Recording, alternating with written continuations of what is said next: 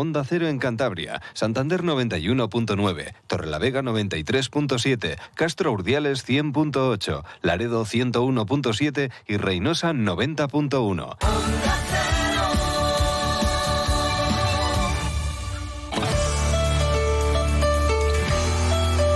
Cantabria en la Onda. Deportes con Fran Diez. Onda Cero. Saludos, tiempo ya para la información deportiva aquí en Onda Cero Cantabria con José Luis Julián en la realización técnica. Hoy vamos a hablar con la karateca cántabra Nadia Gómez, que vuelve, regresa desde Japón, la cuna del karate, y haya estado compitiendo y consiguiendo una valiosísima medalla de plata en la Premier League, la competición mundial de karate, y la verdad que cierra esta primera parte de la temporada de una manera fantástica después de su regreso, después de haber sufrido mucho, de lesiones, de haberlo dejado, de haber vuelto.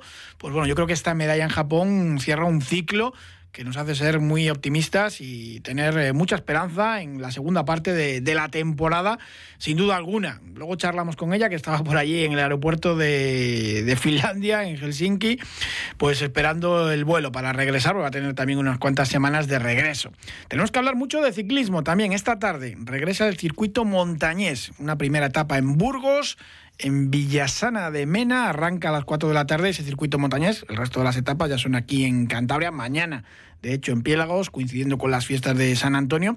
Y una prueba que rescató Sport Public después de 10 años en el olvido y regresaba al circuito montañés y la temporada pasada fue, un auténtico éxito. Con lo cual, pues bueno, está todavía más, si cabe, y nos alegramos un montón, porque es que vemos a los mejores ciclistas élite y sub-23 que hay en el mundo prácticamente. No hay una cita de este tipo, mm, ya no solamente en España, sino a nivel internacional. Posiblemente de esta categoría sea la más importante de todo el calendario. Y de eso, pues como no, nos sentimos eh, orgullosos también. Saludamos ya a Domingo Agudo de Sport Public, que fue el alma mater de la posibilidad de resucitar a este circuito montañés y volverla a a lo más alto. Domingo Agudo, ¿qué tal? Buenas tardes. Hola, ¿qué tal? Muy buenas tardes. Ya la temporada pasada salió todo de maravilla y en este 2023, bueno, con más ganas este circuito montañés, ¿no? Pues ya, efectivamente, segunda temporada, segunda edición que hemos retomado desde que cogimos las riendas del circuito montañés de ciclismo y ya estamos en tierras burgalesas, donde comienza en la localidad de Villasana de Mena con esta etapa de 125 kilómetros, una etapa nerviosa y una etapa pues bastante entretenida con esos ascensos al alto del Carel, que son los que va a dar la, chispa a la jornada, esta jornada inaugural del circuito montañés. ¿El resto de etapas ya aquí en, Cantabria? El resto de etapas en Cantabria. Mañana ya entramos en Cantabria con Piélagos como sede de la salida a la llegada, una etapa muy rápida, con siempre se rueda a un ritmo bastante rápido con una media alta de velocidad y después ese toque del Churi a escasos ya 15 kilómetros para la línea de llegada y sobre todo esa persecución que se forma desde el descenso del Churi hasta la línea de meta y nuevamente siempre se suele eh, llegar a una volata de 15, 20 corredores o algún escapado con mínimas, mínimos segundos de diferencia y bueno, pues es una etapa entretenida, la verdad que, que muy nerviosa. La tercera etapa va a disputarse entre Vispieres y Santillana del Mar, 137 kilómetros. Si en el día anterior estábamos en Pílagos y disputábamos ese memorial Fernando Espósito, nos desplazamos a Santiana del Mar, donde retomamos el memorial Rodríguez Cinguanzo, que hace 13 años que no se viene organizando, y sin duda es importante homenajear a un deportista de esa localidad que fue muy importante en el mundo del ciclismo y se vuelve a retomar ese reconocimiento. En lo que se refiere a lo deportivo, una etapa de 128, 130 kilómetros, eh, con continuos ascensos de montaña al Alto Dubiarco y al Alto de Cildad y sin duda que va a marcar yo creo que ya diferencias donde vamos a saber quién es el corredor que gana, no vamos a verlo hasta el día siguiente, pero por lo menos sí saber quién no va a estar en esa disputa final, porque esa etapa va a hacer mucho daño a las piernas de los corredores. Y es que la última etapa es la etapa reina Pontejos eh, Muriedas, en el Museo Etnográfico termina esa etapa, 135 kilómetros aproximadamente, casi 136, un etapón porque tiene nada menos que, que seis puertos de montaña. Pues sí, sin duda el plato fuerte para la última jornada, con esa salida de Maliaño, la salida oficial kilómetro cero en Pontejos, como bien has comentado, y después la línea de llegada, pues hemos tenido que desplazarnos de la avenida Cantabria a un lugar, la verdad que emblemático, en la calle Héroes 2 de Mayo, en ese museo etnográfico, que sin embargo es un punto emblemático a los camargueses, ¿no? Y esos seis saltos de montaña, pues con el alto de, el alto de Ajo, el Alto de la Cruz Usaño, el Alto de Fuente Las Varas, el Alto de Alises, que es el techo de esta edición del Circuito Montañés Internacional, y después también pues esas dos ascensiones al Churi, una por la recta de la Pasiega, por la zona, digamos, de Piélagos, y otra por la, tradicional, que es ya un punto ya obligado de paso para todo ciclista que quiere después ser profesionales, que todos recuerdan con añoranza esos ascensos al Churi míticos, sobre todo mm, cortito pero explosivo, y después esa llegada después de bajar al Museo Etnográfico de Maliana. La verdad que se sigue cumpliendo esa tradición de que el ganador del circuito montañés pasa a profesionales y lo vimos en, 2022 con el ruso Siritza. Sí, la verdad que el corredor del equipo eh, en su momento del Club Ciclista Cataluña, hoy enrolado Greg Sirisa en el equipo de la Astana de profesionales. Mira, concretamente con ese corredor he, coincidido yo este año en la Vuelta a San Juan, en Argentina, ¿no? Y que nada más ganar el circuito montañés le sirvió como catapulta para pasar al ciclismo profesional de estallar de probador con el equipo de Astana y ha conseguido un hueco y ahí está como buen sprinter que demostró el año pasado ser un corredor muy potente, pues llevarse casi todas las etapas, menos la etapa de la crono de la Costa de Atalaya, se llevó todo el corredor el corredor ruso, ¿no? Es importante que eh, una vuelta de esta categoría, el corredor que pase como cuando organizamos la Vuelta Ciclista Cantabria, llevamos ya 12 o 13 años yo organizando la Vuelta Ciclista Cantabria todos pasan a profesionales. Habrán ganado otras competiciones, habrán ganado otras carreras, pero como denominador, denominador común, ya el gordo que gana vuelta Cantabria al circuito montañés pasa a profesionales. La participación en este circuito montañés es espectacular, con dos equipos franceses y los mejores equipos de, España. Un mm, poco más se puede pedir. En Elite y Sub-23 no hay una cita con una representación así. No, y lo que podríamos tener, 23 equipos, hemos tenido que reducir la participación de siete corredores a seis para dar cabida a más equipos. Es increíble la petición. Te puedo decir que podríamos montar dos vueltas, una por la mañana y una por la tarde. Así de claro. Pero evidentemente tenemos que seleccionar. Creemos que contamos con los mejores equipos de España, los más punteros, eh, que vienen de hacer buenas actuaciones este fin de semana, tanto Vuelta a Castellón como en Vuelta Ciclista Navarra, con la aportación de esos equipos extranjeros que siempre da ese picantillo de esa internacionalidad. Vamos a tener 14 comunidades autónomas representadas. O sea, que qué más podíamos qué más podíamos tener, no? Eh, aquí un gran, gran espectáculo que nos van a deparar estos 136 corredores enrolados en las 23 escuadras a partir de hoy aquí en Villasana de Mena. Tenemos por ahí al Gomur eh, Cantabria Infinita que tiene corredores potentes que pueden estar ahí arriba, como Jorge González o Sergio Trueba. Mm, ojalá que, los veamos ahí entre los mejores. Pues mira, te voy a decir la, la relación del equipo del Gomur porque ya tenemos las prescripciones. Vamos a ver, pues mira, por ejemplo, eh, bueno, y también hay que, hay, que acordarse que hay otro equipo cántabro también, ¿eh? El Central Burgalesa, el año pasado que llevaba la policía de Homus Seguro, este año también lleva la policía de Central Burgalesa, ¿no? Pero mira, Homur Cantabria contará con Sergio Trova como los número uno, Jorge González Segurado con el dos, John G con el tres, Sergio Gutiérrez con el cuatro, Diego Herrán con el 5 y Alain Suárez con el 6. Yo personalmente hablé con el director, Jandro González, hace nada, cuatro o cinco días y tiene la espinita clavada de que la vuelta a cantar del año pasado se le escapó y que dar aquí el do de pecho para intentar llevarse este circuito montañas. ¿Qué podemos esperar de los dos equipos franceses o, se habla de algún favorito especialmente entre los directores de equipo? Pues son corredores tapados, ¿eh?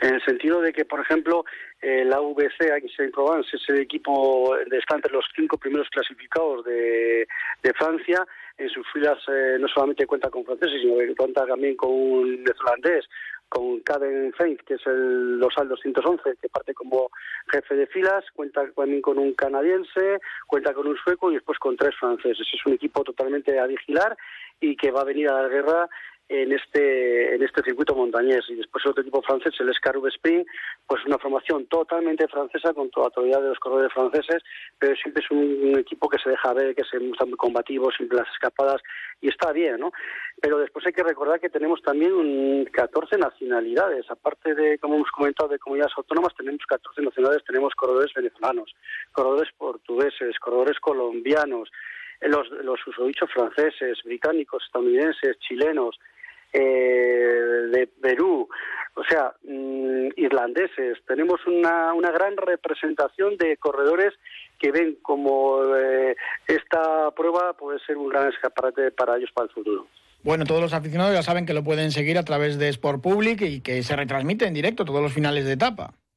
Eh, pues sí, eh, la verdad que eh, Sport Public Televisión está apostando por el ciclismo amateur a todos nos gusta ver la Dauphiné Libéré, el Tour de Francia, la Vuelta a España, pero sin embargo tenemos que seguir a estos jóvenes promesas porque son el futuro que dentro de poco van a estar corriendo esas carreras que te he comentado y que a través de la plataforma de Sport Public Television podemos seguir los 60 últimos kilómetros de cada jornada con dos motos, dos cámaras en meta, un dron en directo, o sea, toda la gente, aparte técnica, trabajando para acercar el mundo del Elite Sub-23 pues que sirve para escaparate de los chavales y también para las firmas comerciales y para revalorizar esta categoría que, que, tiene mucho mucho futuro y mucho tirón. Y que además Cantabria pues es una auténtica referencia gracias también a este circuito montañés y a otras pruebas que, que venís organizando. Muchísimas gracias Domingo Agudo y que salga todo muy bien a partir de esta tarde. Bueno, muchas gracias a vosotros por contar con nosotros y por la divulgación y difusión al mundo del deporte y especialmente al ciclismo. Fútbol, tenis, tiro Más plazas, más deportes, más días. El 8 de junio se sortean las plazas para las actividades de verano del IMD. Publicamos las plazas adjudicadas el 9 de junio. Realiza el ingreso para que la plaza sea tuya del 9 al 15 de junio. A partir del 16 de junio se asignarán las plazas libres. Instituto Municipal de Deportes, Ayuntamiento de Santander. ¡Al deporte! Se lo merecía la karateca santandrina Nadia Gómez, medalla de plata en la Premier League, en la última cita de la temporada de la máxima categoría mundial de ese circuito. En Japón, además, la cuna del karate, una prueba muy especial y es que Nadia ha sufrido muchísimo. Incluso llegó a abandonar el karate entre la pandemia, dos lesiones seguidas de dos cruzados, además de, la rodilla. Y pues bueno, que el karate saliese también de la, de la disciplina olímpica, porque en París el karate pues no va a ser eh, olímpico, pues todo esto un poco junto, pues la habían pero ha vuelto con mucha fuerza para competir con las mejores y esta medalla mm, yo creo que lo ratifica totalmente. Nos lo contaba desde Finlandia, donde está haciendo escala ya para volver a Cantabria y descansar un poquito para la segunda parte de la temporada. Esto es lo que nos decía Nadia Gómez sobre esa medalla de plata conseguida en Japón. Valorando esta medalla, eh, he de decir que bueno, no me esperaba un final de temporada así. Para mí ha sido una temporada súper especial. Se han ido consiguiendo todos los objetivos que se, han ido, que se habían propuesto a, principio de, año, ¿no? cuando decidí volver en septiembre. Quería encontrarme entre las mejores y, y yo creo que esta medalla ha sido un poco el plus de decirme, Nadia, estás aquí de vuelta, estás entre ellas. Y, y entonces, pues súper a gusto perdió la final ante la representante de Egipto, pero eh, por el camino había derrotado a la número uno del mundo de, su categoría. Nos cuenta un poco Nadia Gómez pues cómo fue la llegada hasta la final en esta cita de Japón de la Premier League. El campeonato se hace en formato round robin, que son ocho grupos de cuatro deportes en cada grupo, con ocho cabezas de serie. En mi grupo la cabeza de serie era la Filipina. Eh, estábamos Filipinas, El Salvador, Japón y yo. Eh, conseguí ganar dos combates y empatar con la cabeza de serie y pasé yo al tener mayor número de victorias en ese grupo. Pasé, pasé de rondas a cuartos de final. En cuartos de final me crucé con, con otra chica del país nipón, del país anfitrión. Y, y bueno, fue un 3-3, gané por, por decisión arbitral. Y en semifinales sí que me tocó con la número uno del mundo, con George Ellis. Eh, con esta chica ya he peleado, esta es la tercera vez que, me encuentro con ella en tres Premier que ha habido este año. Dos, dos veces he ganado yo y una me ganó ella en Rabat. En Rabat me, me quitó la, la posibilidad de, de ceder a, a, la final, pero, pero bueno, pude pelear por el bronce. Y esta vez pues fue al contrario. Y, bueno, eh, conseguí pasar también la semifinal eh, y en el, encuentro de la final me encontré con la egipcia, la número 2 del ranking. Íbamos 3-2 en un encuentro bastante empatado, al final recibí una patada un 6-2, pero bueno, no, me, importaba mucho perder de 3 que o sea, 3-2 que 6-2, intenté remontar y bueno, se, se, intentó, la chica la verdad que es bastante más alta que yo, tiene unas cualidades muy buenas con las piernas y, y bueno, la primera vez que me cruzaba con ella, así que pues eso, probando a la segunda la vuelve a derrotar seguro. Nadia Gómez, apodada El Bicho, piensa ya en próximas citas, aunque ahora tiene un poquito de descanso.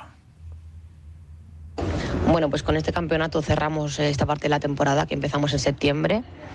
Eh, tenemos ahora tres semanas de descanso, ya que ya en septiembre hay que volver otra vez a, a estar compitiendo en Dublín. Eh, hay que hacer ya pretemporada ahora en julio y en octubre a mitad, eh, a finales de octubre si no me equivoco, es el Campeonato del Mundo en Budapest, en Hungría, así que no tenemos mucho margen de descanso, toca recuperar ahora un par de semanillas o tres eso, el cuerpo y desconectar un poquitín y volver a darle caña. Al final esta temporada ha sido dura, ha sido larga, yo en septiembre decidí volver y no sabía muy bien cómo iban a darse los objetivos que me había propuesto y bueno, pues se fueron cumpliendo todos, ¿no? Eh, campeona de la Liga, campeona de España, bronce en el Europeo, cada vez todo iba mejor y, y entre otros pues yo quería estar entre las mejores del mundo y con, la, con el ranking de este campeonato pues ya me posiciono tercera en la serie en la, en la Premier, en la Liga Mundial estoy tercera ahora mismo y 15 del mundo en el ranking absoluto total de todos los campeonatos.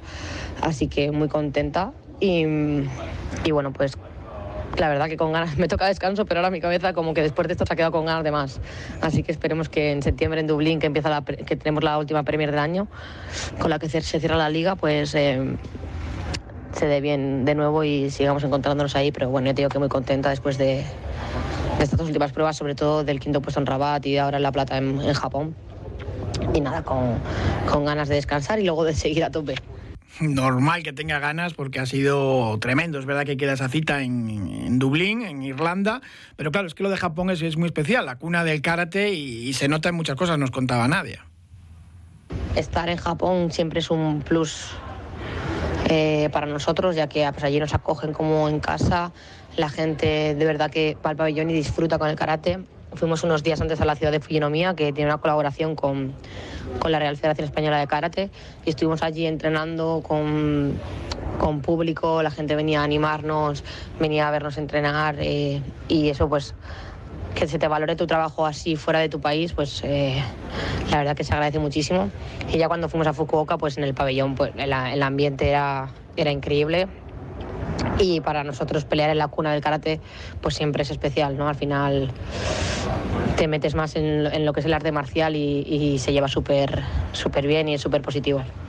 Hablamos ahora de tenis de mesa. Tenemos a una jovencísima cántabra, Eloisa Barreda, que va a participar hoy en el Campeonato de Europa en Croacia. Y es la primera vez que tenemos a un representante cántabra en una cita internacional. Y es que cada vez los equipos del ETM Torlavega pues están más arriba. Este año han peleado los dos, tanto el masculino como el femenino, por meterse en la máxima categoría nacional. Saludamos a Marco Quevedo, que es el responsable de ETM Torlavega. Buenas tardes, Marco. Hola, buenas tardes. Bueno, las competiciones nacionales en las categorías absolutas ya han terminado, pero seguís con una actividad frenética ahora mismo, pues bueno, impartiendo talleres a, los niños, ¿no? En busca de, futuros campeones. Hay que trabajar la cantera en cualquier disciplina deportiva. Pues sí, estos días estamos, estamos un poco potenciando para hacer nuevos grupos de, de jóvenes promesas que quieran pues eh, adentrarse en este mundo del tenis de mesa y, y como tú bien dices, pues nada, ya llevamos la zona de Torre de la Vega eh, estaremos esta semana con unos 300 niños de 6, 7 años para, bueno, los que decidan que quieran aprender y seguir y seguir en este deporte, pues lo tienen todo. Aquí tienen un buen club, tienen gente, incluso campeones de España, donde donde pueden verse eh, en el espejo, ¿no? Como quien dice. En busca de la nueva Eloísa, la niña prodigio cántabra de, del tenis de mesa, la que tenemos en Croacia, ¿no? Sí, Eloísa, bueno, pues para nosotros eh, bueno, es un honor y es una alegría enorme por primera vez eh, en nuestro club y, y, creo que también en Cantabria eh, tener una jugadora que va a defender a la selección española, donde solo lo hacen tres, tres jugadoras, en categoría sub-13 en el Campeonato de Europa de Croacia que se va a empezar a disputar mañana y, y bueno, como te digo, pues un honor, un privilegio y bueno, pues nos da muchísima motivación para seguir eh, viendo que, estas oportunidades llegan a clubes pequeños como nosotros, que competimos contra monstruos a, todo, a todo el nivel nacional, Madrid, Barcelona, etcétera, donde hay muchísimas más licencias. Cada vez, eso sí, sois más grandes. Vamos a hacer balance de la temporada. El ETM Torrelavega de, de tenis de mesa, bueno, llegó a jugar esa, esa fase de ascenso a la Superdivisión Nacional, que como dices, pues es muy difícil para un equipo pues eh, pequeño, de una comunidad eh, pues muy, muy pequeña, con pocas licencias, pelear contra, contra esos gigantes, ¿no? Pues sí, la verdad que ha sido el año, el, el año deportivo, eh, digamos, más potente que ha tenido este club, porque tanto en, tanto en categoría masculina como femenina, eh, bueno, estamos jugando, digamos, la segunda, segunda división nacional. Solo por encima está la superdivisión, que son 12 equipos, eh, tanto en féminas como en chicos, y hemos estado muy a punto de, de poder ascender a esa élite nacional. Por diversos motivos, eh, en chicas, por ejemplo, hemos conseguido ascender a Superdivisión, pero por eh, motivos económicos y motivos deportivos sobre todo, hemos renunciado a la plaza. Vamos a seguir en División de Honor, porque las chicas que tenemos en el equipo no están aún preparadas para jugar Superdivisión y hemos preferido estar un año más en, esta segunda división donde estamos más cómodos y las chicas lo van a aprovechar mejor.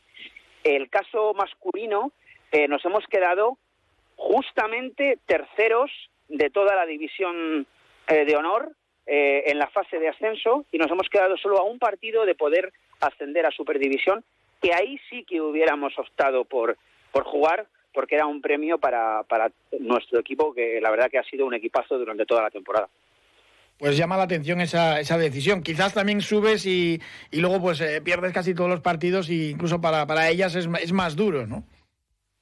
Exactamente. Mm, nosotros tenemos en el equipo de División de Honor tenemos eh, chicas muy jóvenes. Es un salto muy grande el que hay de la División de Honor a la Superdivisión, tanto en lo deportivo como en lo económico y lo estructural de un club eh, hay que estar muy encima, tiene muchos requisitos que cumplir eh, y las chicas, mira, para que te hagas una idea, los equipos se forman por tres jugadoras. Eh, en Superdivisión puedes tener dos extranjeras jugando en el equipo de tres, con lo cual siempre todos los equipos llevan a dos extranjeras y una española, con lo cual eh, nosotros tendríamos que hacer un esfuerzo económico muy grande para fichar a las extranjeras y luego de nuestras chicas españolas solo podría jugar una y con muy poquitas opciones de ganar partidos. Entonces, ¿qué haríamos con las otras? Eh, sería una, una dificultad. Entonces, hemos preferido que cojan más nivel, que, sigan trabajando un año más en División de Honor y cuando llegue el momento, seguramente que sí que, que, intentaremos la opción de ascender pues poco a poco y con pasos firmes. Nos queda todavía de esta temporada, pues bueno, citas también en esa, en esa base, ¿no? Aparte de, de Loisa Barreda, pues en, ese, en ese campeonato en, Croacia, tenéis también otro en Zamora ahora, ¿no? En Zamora tenemos el campeonato de España por, eh, por eh, categorías de edad, eh, que se celebra ahora finales de junio, donde, por ejemplo, la citada Eloísa quedó campeona de España individual Benjamín la temporada pasada y fue la primera vez que un jugador cántabro quedaba en esta posición, ser campeón nacional, campeón de España individual en alguna categoría. Y, bueno, pues volvemos este año con Eloísa ya en Alevín, donde puede optar a ganar o a quedarle de las primeras. Tenemos a Ángel Rodríguez en juvenil, que también tiene muchas opciones de ser uno de los primeros en, en juvenil masculino, como te digo. Nico Quevedo, Marcos García, eh, Lucía Sánchez, jugadores que en sus categorías están entre los primeros de España y que, bueno, pues vamos a intentar cerrar la temporada de la mejor manera posible ya y a ir preparando la temporada que viene donde, bueno, pues habrá nuevos objetivos y nuevos retos. Siempre subiendo el listón va a llegar un momento ya que, que, no vais a poder más, ¿no? Bueno, eh, sí que, como te digo, como te he dicho antes, para nosotros este año, esta temporada 22-23 ha sido la mejor de la historia eh, tanto a nivel equipos como a, nivel individual, por ejemplo con el OISA, que hemos roto barreras. Eh, esto de ir a un campeonato de Europa, pues era un sueño que, bueno, pues se ha hecho realidad, ¿no? Casi impensable para nosotros. Y, bueno, nos queda el jugar Superdivisión masculina, que vamos a seguir intentándolo. Y bueno, yo creo que algún día va a poder llegar. Este, esta temporada te puedo contar ya que vamos a volver a tener en nuestro equipo a, al mítico Andrés Pérez, el mejor jugador que ha habido en Cantabria en la historia, que ha estado una temporada jugando fuera. Y bueno, pues vamos a seguir intentándolo y, rompiendo barreras, como te digo. Seguro que sí que veremos a ese TM Torlavega en la máxima categoría nacional, esa superdivisión, más pronto que tarde. Muchísimas gracias, Marco Quedo, y enhorabuena por el trabajo que desarrolláis. Gracias a vosotros por darnos cobertura y nada, invitamos a que la gente juegue tenis de mesa y si en algún momento le atrae este deporte, se pase por el Vicente Trueba, que tiene la oportunidad de, jugar y de ver a los mejores jugadores incluso de España. Estamos siempre muy pendientes de las traineras, pero también tuvimos regionales en Punta Parayas, en Camargo, de, remo olímpico. Saludamos a Sorin Manole. ¿Qué tal, Sorin? Buenas tardes. Muy buenas tardes. Además, con más de 200 participantes en todas las categorías y tu club, el San Pantaleón, pues siempre dominador en esta especialidad. Bueno, somos un poco más humildes que eso, pero bueno, sí, intentamos trabajar el banco móvil al máximo y bueno, calculo que es el futuro. Y ya sabes, la meta para un deportista que le gusta el remo y todo esto, pues el remo olímpico pues es, es muy, muy alejada, ¿no? En este caso, pues un juego olímpico como va a ser dentro de poco, por ahí por Francia. Así que tenemos un buen aliciente para, para los más jóvenes de aquí de la, de la cuadrilla. Ya lo creo. Bueno, en la categoría un poco reina, ese 8 con, con Timonel, hay un duelo precioso entre San Pantaleón y Astillero, ¿no?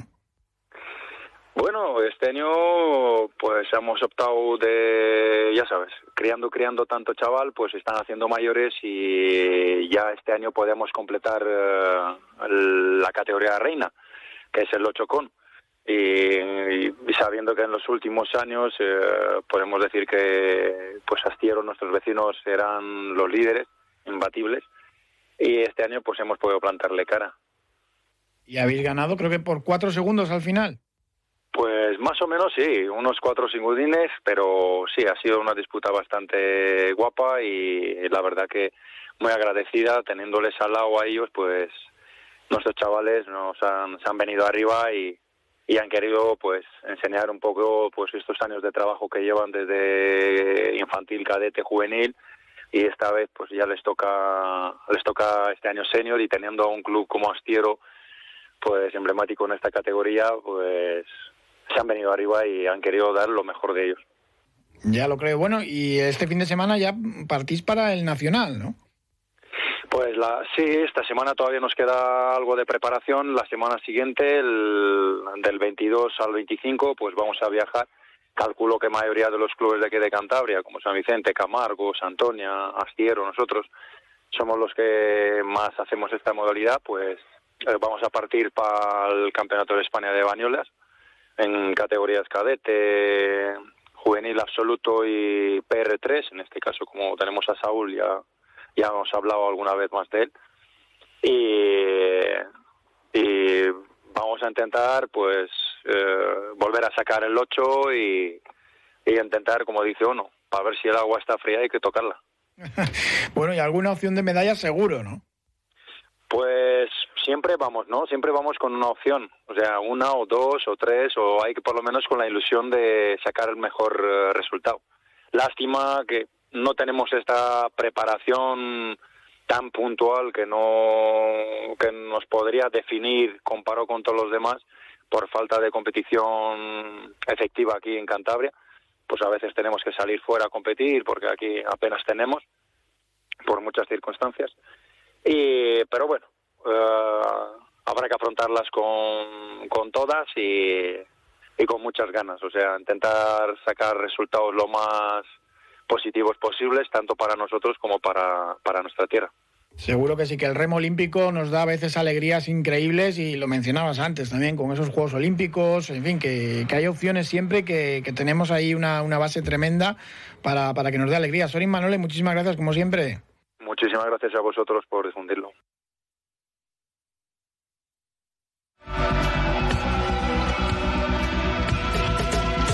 Ya terminando con fichajes para la Liga Sobal, fichaje de lujo para el Bad La Vega, el extremo izquierdo Alex Rubiño, que se incorpora a la escuadra naranja desde el balomano Logroño, también había jugado antes en Alemania, y el Pereda, el Atlético Pereda, también confirma su segundo fichaje, en este caso para la División Oro del balomano femenino, la segunda categoría nacional. Se trata de la internacional argentina Katy Benedetti, con experiencia en la Liga Guerreras.